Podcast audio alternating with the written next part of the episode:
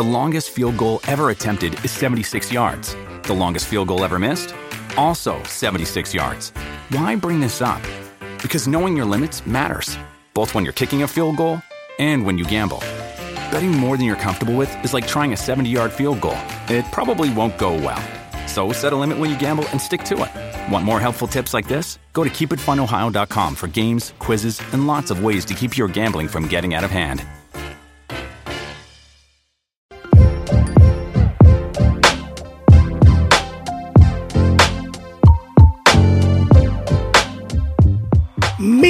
Gente, mi gente, bienvenido a nuestro programa semanal Hablemos. Yo espero que cada uno de ustedes se sienten, se encuentren bien en el momento que ustedes estén escuchando, mirando este episodio en el día de hoy. Bueno, contentísimo, tenemos a nuestro muchacho aquí en la casa. ¿Cómo estamos, Rival? Eric. Estamos aquí, estamos aquí. Bendiciones, mi gente. Eh, esperando. Estamos aquí, estamos aquí. Esperando aquí, da, como cada compromiso que tenemos con ustedes. Eh, pero claro, sabemos que todo lo que hacemos lo hacemos para la gloria de Dios y para la edificación de ustedes también, porque no lo hacemos eh, por espectáculo. Eh, llevamos la palabra de una forma jovial, como lo sabemos hacer, y esto es Hablemos Podcast. Tú sabes, Rival.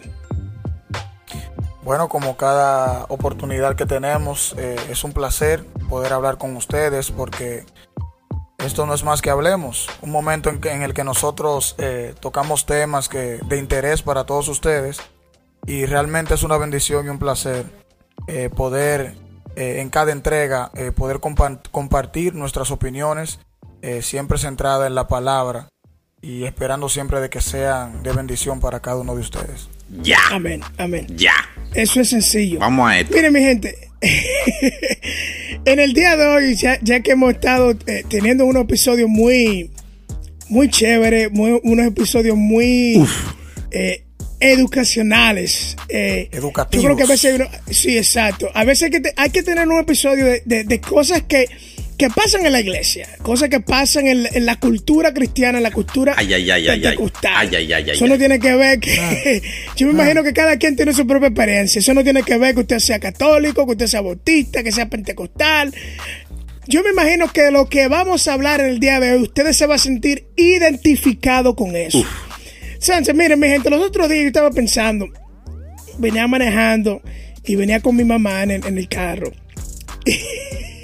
y me puse a pensar de ciertas frases que predicadores y hasta yo inclusive me incluyo en ese paquete.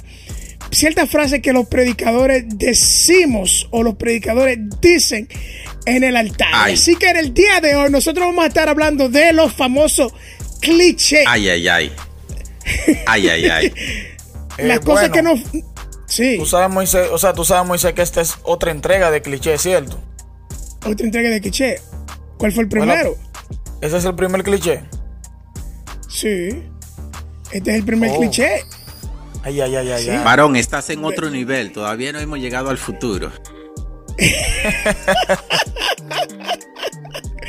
Bueno, eso significa que vamos a tener que hacer más episodios acerca de cliché, porque esto va a dejar de mucho que hablar. Dios. O sea, entonces, si, usted- si ustedes se preguntarían o se están preguntando qué es un cliché, bueno, clichés son las frases o cosas que la gente hace como que es como un relleno, es como lo que todo el mundo hace, lo que comúnmente hace.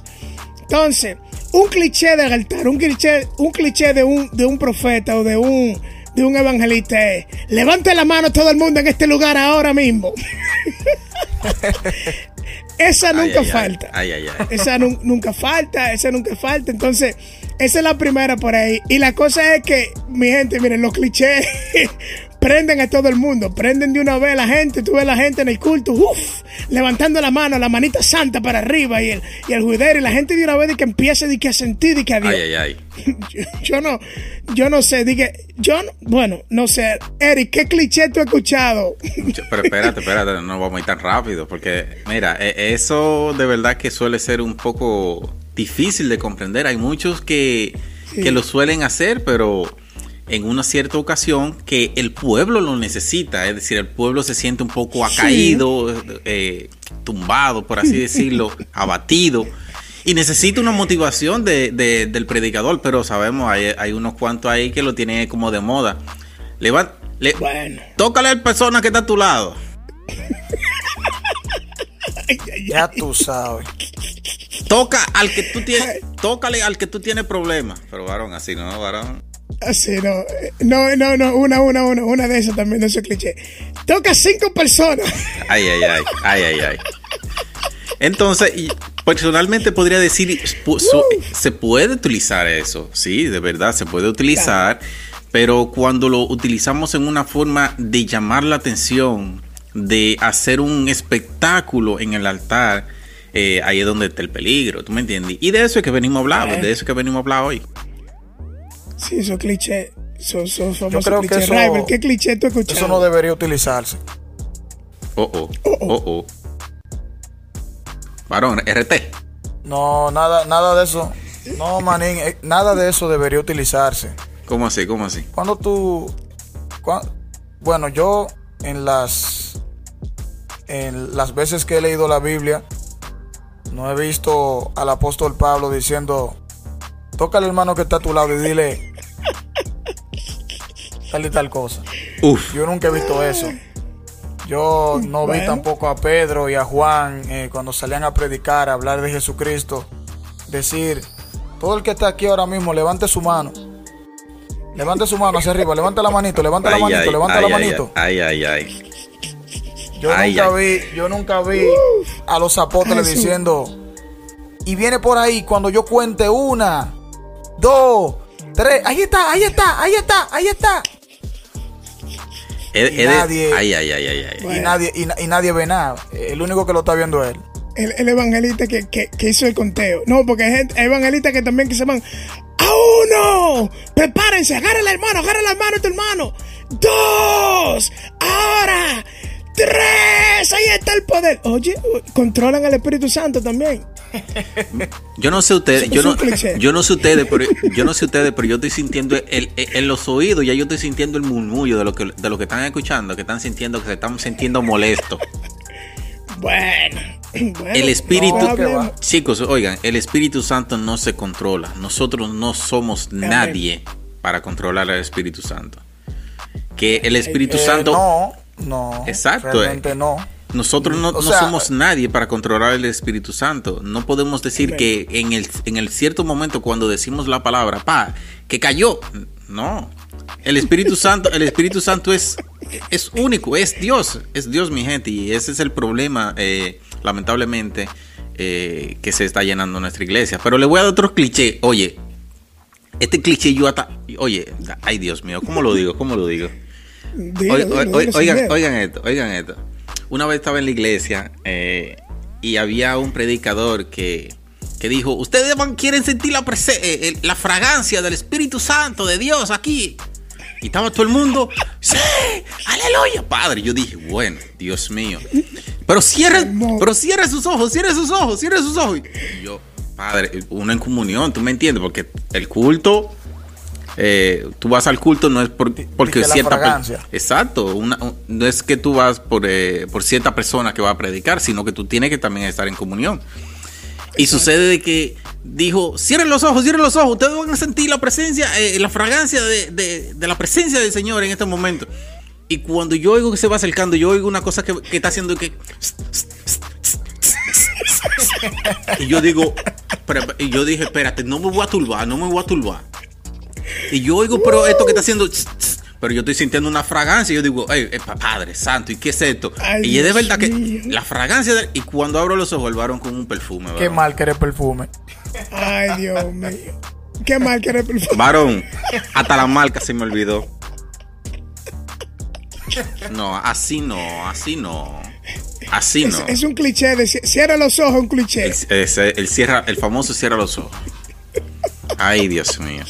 Misericordia, por misericordia nada más que podemos decir por ese, por ese hermano. No, no. Y me imagino que la gente se fue en gloria. Oh, hablando en lengua. Pero después que se acabó el culto, la, la gente estaba diciendo, tú sentiste la fragancia. Yo, Padre Santo, ten misericordia. Ten misericordia. Pero vamos, vamos a seguir, vamos a seguir. Mío. No, no, no. El, el famoso otro. Este es tu tiempo. Ay. Ay, Dios. Ay, ay, ay. Qué peligro. ¿Cuánta gente todavía están esperando ese tiempo, hermano? Que se le dio un culto. Eh, eh, Ese, ese es el, no, ese es un cliché de fin de año. Este Ay, es tu sí, año. del 31 de diciembre. El 31 de diciembre. Estás listo a entrar en tu mejor año de tu vida. Este es tu tiempo de cambiar. Te va la manifestación. Mi hermano, ¿sabe la gente que están esperando ese famoso tiempo? Ujú. Se- señores, nosotros tenemos que tener mucha, mucho cuidado. Yo creo que yo dije esto hace un tiempito atrás en un, en un episodio. Nosotros lo que usamos es el altar. Tenemos que tener cuidado, qué es lo que estamos diciendo ahí, porque a veces las emociones controlan a uno. Sí, sí. Las emociones toman el control de uno y, y estamos hablando cosas que no son influenciados por el espíritu. O Exacto. sea, Eri dijo al principio que es verdad, a veces hay cosas que son necesarias para la motivación de la gente que están ahí.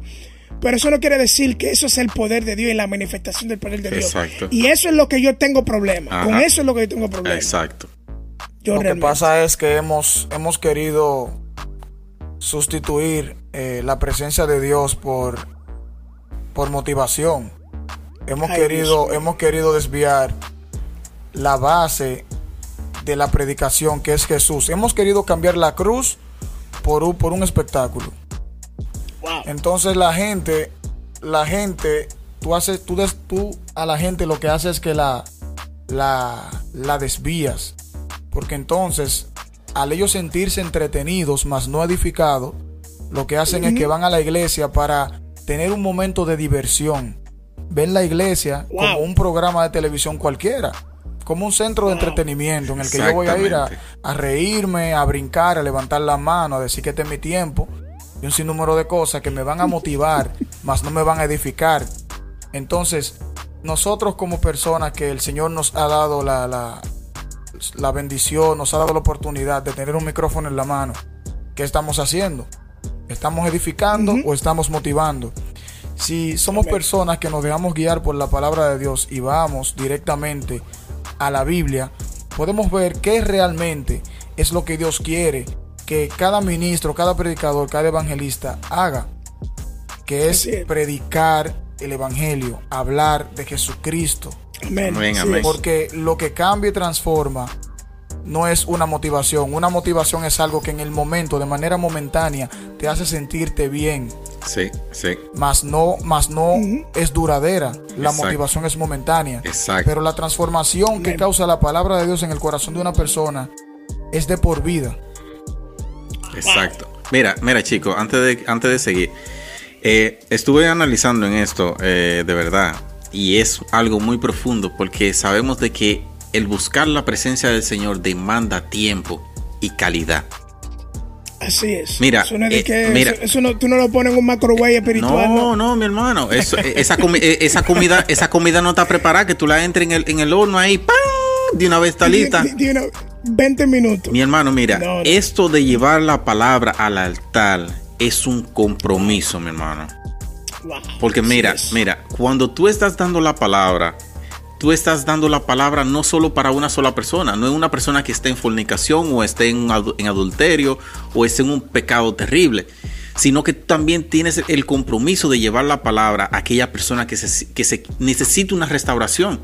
Pero también tienes es. el compromiso de llevar otra palabra para aquella persona que se siente fortalecida, que se siga fortaleciendo. Amén, Pero también, Sí, pero Eric, también, escúchame, también, Eric. eh, ter- que termino, termino con esto. Y también llevar la palabra con aquellas personas que no conocen del Señor. Y eso es, de verdad, eso es solo a través del Espíritu Santo que podemos llevarlo. Es a través de la búsqueda. Exactamente.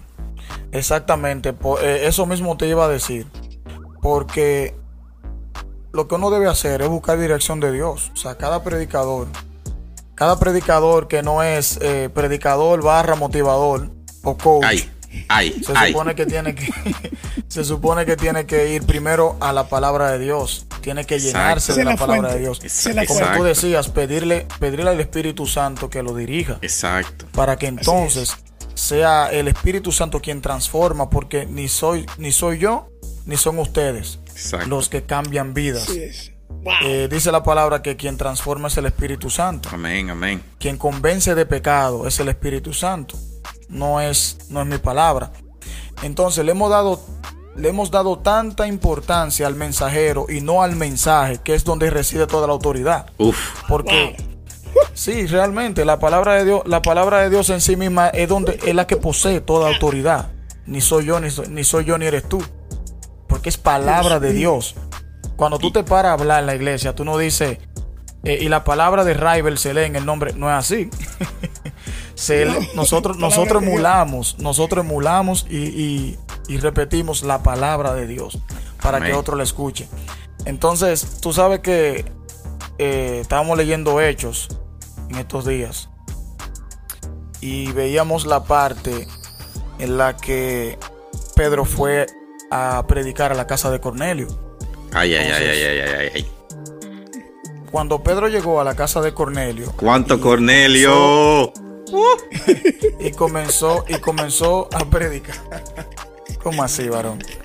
No, pues, es, Mucho Cornelio. desata esa palabra, desata, para que se confronte. Cuando, Para los Cuando- Cornelios que andan por ahí.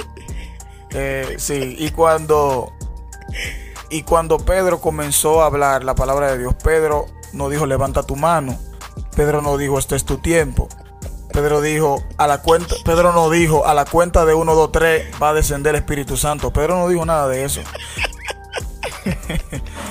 Pedro comenzó a hablar la palabra de Dios, comenzó a hablar de Jesús, de la resurrección de Jesús, de que Jesús cambia, de que Jesús transforma. Y dice la palabra, dice la palabra, que mientras Pedro hablaba, todo el que estaba ahí recibió el Espíritu Santo.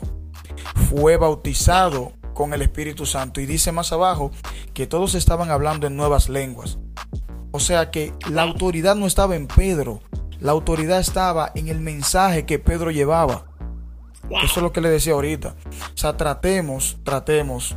Cada, cada uno de los chicos que nos escuchan, si en algún momento tienen que compartir eh, sobre la palabra con alguien, háganlo desde el punto de vista de Jesús, no con mensajes motivacionales, sino cómo Jesús hablaría, qué Jesús haría, qué dice Jesús en su palabra, que nosotros debemos predicar, qué debemos, de qué Sí. debemos hablar.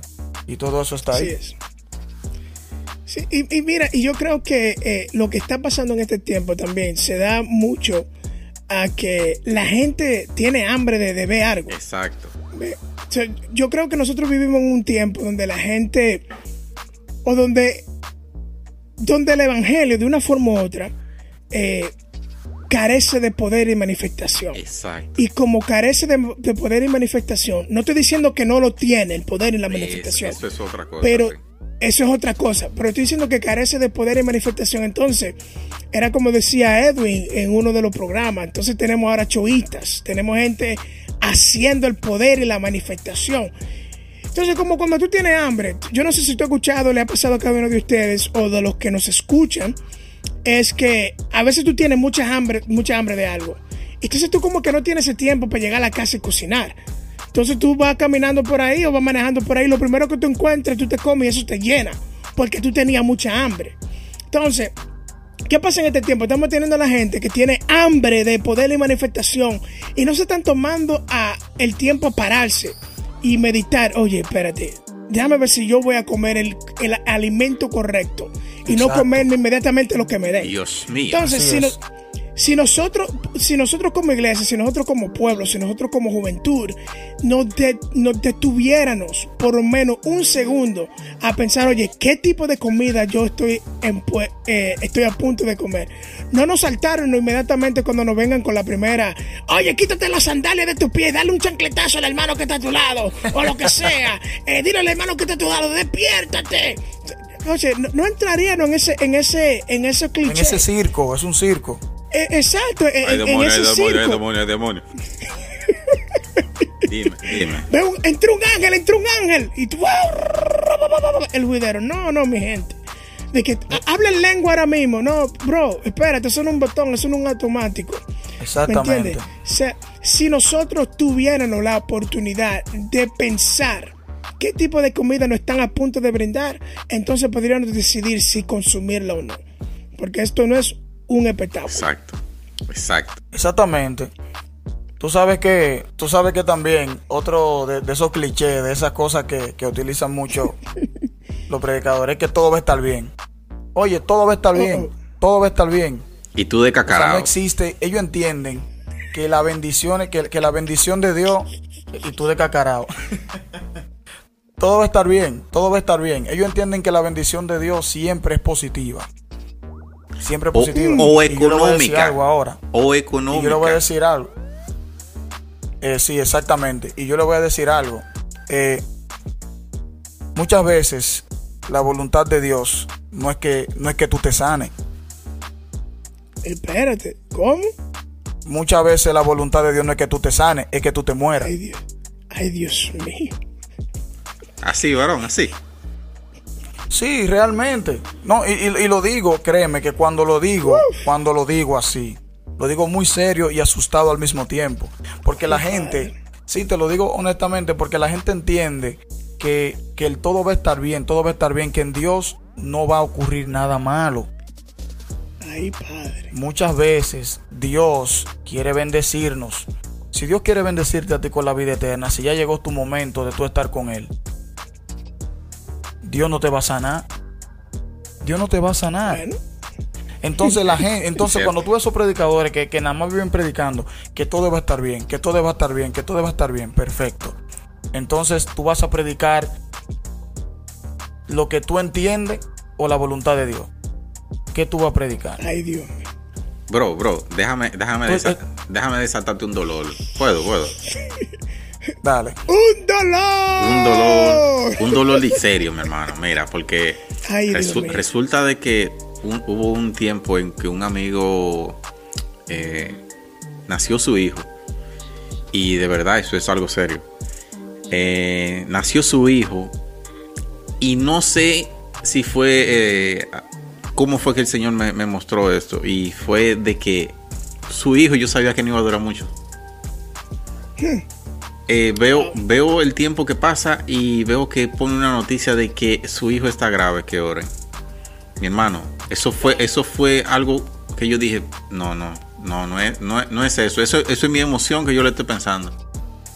Y yo supe que el niño se iba a morir. Y, toda, y todo el mundo diciendo, no, mi hermano, el Señor lo protege, el Señor le da vida como Goliat, como lo protege, como le levanta y, lo pone fuerte. Y de... Todo el mundo y hablando. Y yo dije, se va a morir. Pero yo no me atreví, yo no me atreví de verdad. ¿Por qué? Porque eso duele, mi hermano. No, no me quise poner en, el lugar de decirle, ah, no, mi hermano, fortalecete, eh, descuida, que el niño se va, se va a levantar. Pero yo supe que se iba a morir lamentablemente, lamentablemente, lamentablemente no queremos la mala noticia. Sí. Lo que sucede es que todo va a salir bien. No pasa porque tú lo digas. Pasa porque Dios así lo quiere. Sí, sí. entonces, entonces debemos procurar, debemos procurar siempre la voluntad perfecta de Dios porque realmente Él sabe lo que a nosotros nos conviene. Y créanme, chicos que me escuchan, que cuando digo esto, eh, lo digo muy seriamente porque es algo muy delicado. Muchas veces, eh, y, no, con esto no les quiero decir tampoco que, que tengan miedo de la voluntad de Dios, no, porque Dios quiere lo mejor tanto para ti como para mí. Exacto. Debemos partir, partiendo desde este punto de que Dios quiere lo mejor para nosotros, debemos confiar en que realmente la voluntad de Dios se cumple en nuestras vidas. Así que ese todo va a salir bien. no convence mucho.